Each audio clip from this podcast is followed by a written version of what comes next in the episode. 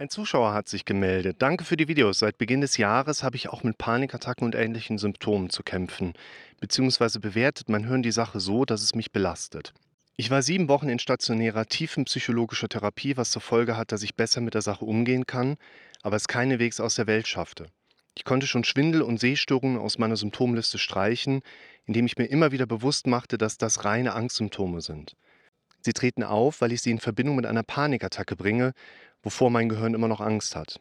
Momentan versuche ich, das letzte hartnäckige Symptom zu streichen. Eine innere Anspannung mit Zentrum im Oberbauch ist wesentlich schwieriger als die anderen Symptome und verursacht bei mir oft Verzweiflung. Meinst du, die Strategie ist sinnvoll, beziehungsweise gibt es effektive Verbesserungsvorschläge von dir? Ich finde, das ist ein sehr interessanter Erfahrungsbericht, weil er sehr praxisnah ist, weil das viele Leute so erleben, dass sie quasi Symptom für Symptom teilweise sehr stark isoliert behandelt werden, weil der eine Behandler vielleicht gar nicht so genau weiß, wie man die anderen dann in Angriff nimmt und der nächste, der hat dann wieder eine Meinung zur ersten Therapie und dann wird man wieder so ein bisschen verunsichert natürlich auch als Betroffener. Und was ich hier einerseits herausarbeiten möchte, ist zum einen natürlich dieser Faktor, dass äh, Klinik ähnlich halt auch zu sehen ist wie Therapie oder auch wie medikamentöse Einstellungen oder auch wie andere Therapieverfahren, wie wir früher zum Beispiel Elektrokrampftherapie und solche Sachen genutzt haben. Die Wirksamkeit hängt tatsächlich immer vom Patienten mit ab. Spielt der Patient mit? Hat der Patient einen Einblick in die Thematik, in die Ursache, Wirkungsprinzipien etc. pp. Ich sehe das zum Beispiel immer so, wenn ich in der Praxis irgendwas erzähle.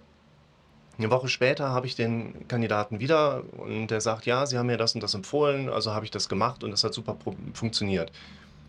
Dann halte ich mich gerne zurück, wenn ich für mich weiß, der hat mich vollkommen falsch verstanden. Wenn es doch funktioniert, dann hat es funktioniert und dann darf man darauf wieder aufbauen. Auch wenn jetzt jemand sagt, ah, Herr Rick, wo Sie das gesagt haben, da habe ich dann im ersten Moment gedacht, boah, was meint er damit? Das geht ja gar nicht. Recht hat derjenige, der das versteht, was er da eben gerade verstanden hat. Und nicht der, der was sagen wollte. Ne? Also das Gegenteil von gut ist nicht schlecht, sondern gut gemeint. Und entscheidend ist nicht das, was ich gesagt habe, sondern was man gegenüber verstanden hat. Das heißt, wenn jetzt jemand im Praxiskontext sagt, das funktioniert bei mir nicht, dann suche ich nicht die Schuld bei meinem Gegenüber, sondern ich stelle mir die Frage, wie kann ich mich verändern, damit mein Gegenüber die Strategien und Möglichkeiten und Werkzeuge für sich einfach noch besser umsetzen lernen kann, um für sich eine funktionierende Veränderung einzubauen. Und diese Art der individuellen Begleitung eines Klienten das hast du in der Klinik nicht unbedingt. Das Medikament kann nicht mit dir sprechen. Das Medikament verändert auch nicht dein Denken. Stell dir vor, Medikamente verändern dein Denken. Was wäre das für ein Aufschrei, wenn wir uns die Zahlen anschauen, wie viele Medikamente in USA, in Deutschland konsumiert werden von den Leuten? Und ein Therapeut, das, das sage ich meinen Leuten auch immer, ne? also die jetzt bei mir in Beratung sind, die werden diesen Spruch von mir kennen. Die 50 Minuten, die man da vielleicht einmal in der Woche oder alle zwei Wochen hat, das ist nicht das Ding. Die Veränderung kommt nicht daher, dass man einmal in der Woche quatscht. Die Veränderung kommt daher, dass du den Rest der Woche, die Dinge, die wir in den 50 Minuten besprochen haben, versuchst auf dein Leben anzuwenden. Und es gibt keinen in der Klinik, der jetzt so eine Art Outcome-Kontrolle macht und zu dir nach Hause kommt und sagst, hier, machst du das, was wir hier besprochen haben, auch weiterhin. Zumal ihr nicht erwarten dürft, dass in einem klinischen Kontext wirklich Therapie erfolgt. Ihr werdet da in einen Gruppenkontext meistens reingeschmissen, wo viele andere mit noch viel schlimmeren Problemen sitzen. Das färbt dann gerne auch mal mit ab.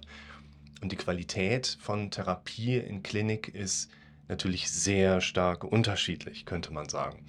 Und was ich bei dem Kommentar hier ganz wichtig finde, ist, da ist jemand seit Monaten, wahrscheinlich schon seit Jahren in therapeutischer Begleitung seiner verschiedenen Themen und steht immer noch heute auf dem Standpunkt, er könnte oder müsste etwas gegen seine Symptome tun. Das ist aus meiner Sicht nicht der richtige Ansatz. Unsere Energie folgt immer unserer Aufmerksamkeit. Wenn wir das kleiner machen wollen und beschäftigen uns damit, das kleiner zu machen, dann mache ich das in meinem Wahrnehmungsvermögen groß. Distanz kommt nicht aus Distanz zu. Ich will jetzt nicht mehr über diesen Baum da unten nachdenken. Distanz kommt aus Nähe zu Neuem. Und solange wir etwas gegen unsere Symptome machen wollen, werden wir immer auch zumindest irgendwo im Hinterkopf oder präsenter im Vorderkopf, hier vorne sind so die emotionalen Verarbeitungszentren, Lobus parietalis ist hier, Lobus frontalis, die Lobus frontali, die hat man dann immer gerne auch als Jammerlappen bezeichnet. Die Gonorrheale bezeichnet man ja auch als Lappen.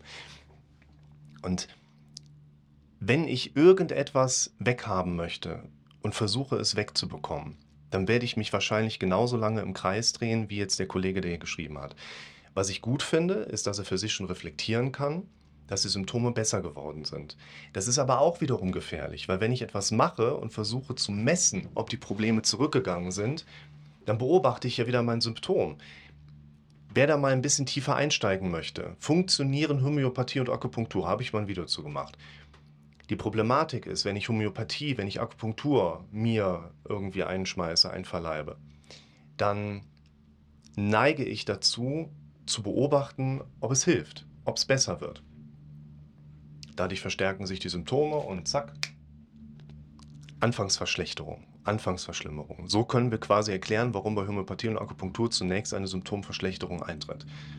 Und wenn ich jetzt aber konsequent Homöopathie, Akupunktur anwende, du kannst auch irgendein anderes alternatives Verfahren nehmen. Du kannst dich auch mit irgendwelchen Mikrowellenstrahlen bestrahlen lassen. Du kannst dich auch auf eine Liege legen und mit einer Kupferplatte verbinden lassen und ein bisschen Scientology spielen. Solange du deinen Fokus auf dem Symptom ruhen lässt, und versuchst, etwas gegen das Symptom zu machen und das Symptom in deinem Fokus behältst, wirst du dein Symptom im Fokus behalten. Und letztlich ist es so, zum Beispiel gerade eben mit einer Klientin noch ein paar WhatsApps ausgetauscht, die vor einigen Monaten Covid hatte, jetzt nochmal vor zwei Wochen Covid hatte, jetzt Angst vor einem Long-Covid hat, auch weil die Symptome im Moment nochmal sehr viel stärker sind, die sie von früher kennt, also Brain Fog und Panikneigung, innere Unruhe. Und das ist natürlich auch ein Punkt, wo man sagen muss, diese Symptome sind wahrscheinlich nicht jetzt plötzlich wieder da, sondern diese Symptome sind im Prinzip immer so ein bisschen da, manchmal auch stärker. Auch ich habe das ja. Wenn ich in die Höhe komme, wird mir ein bisschen mulmig, so vom Bauch her. Wenn ich zu wenig trinke, Wasser, zu viel Kaffee, wenn ich hier vertrage das Leitungswasser aus dem Berg nicht, da ist irgendwas drin, deshalb koche ich das immer ab, wenn ich mal nicht, weißt du, irgendwas hast du ja immer. Nur die Dinge, die dich über Wochen, Monate, vielleicht Jahre begleitet haben, die springen einem natürlich regelrecht ins Gesicht. Dann habe ich so ein gewisses Raum wiedererleben in eine symptomatische Ebene und das triggert natürlich sofort, dass mein Herz wieder auch mit darauf reagiert. Und ich denke, dass die Klientin, mit der ich heute Morgen geschrieben habe, die hatte im Moment auch noch andere Symptome. Die kriegt die nur nicht mit, weil der Fokus ganz extrem auf dem lagert, was sie natürlich besonders gut von früher noch kennt. Deshalb ist meine Empfehlung, geht in eine Klinik, nehmt Medikamente, sucht euch Therapeuten. Das Begleitende in Therapieform ist aus meiner Sicht immer noch das Wichtigste. Versucht aber nicht die Symptome wegzumachen, sondern anderes größer zu machen. Guckt euch mal das Video an, negative Gedanken und Verhaltensweisen loswerden. Da erkläre ich vor allen Dingen auch nochmal den Sprung dazu, dass ich eben nicht das kleiner mache, sondern mir neue Ziele, Handlungsoptionen, Projekte, Haupthandlungsstränge suchen darf, auf die ich jetzt groß mache, groß fokussiere. Und in diesem Sinne, wenn ihr Fragen habt, schreibt es mir in die Kommentare. Mein nächstes Ziel sind jetzt 1200 Höhenmeter zu kraxeln. Deshalb bis zum nächsten Mal.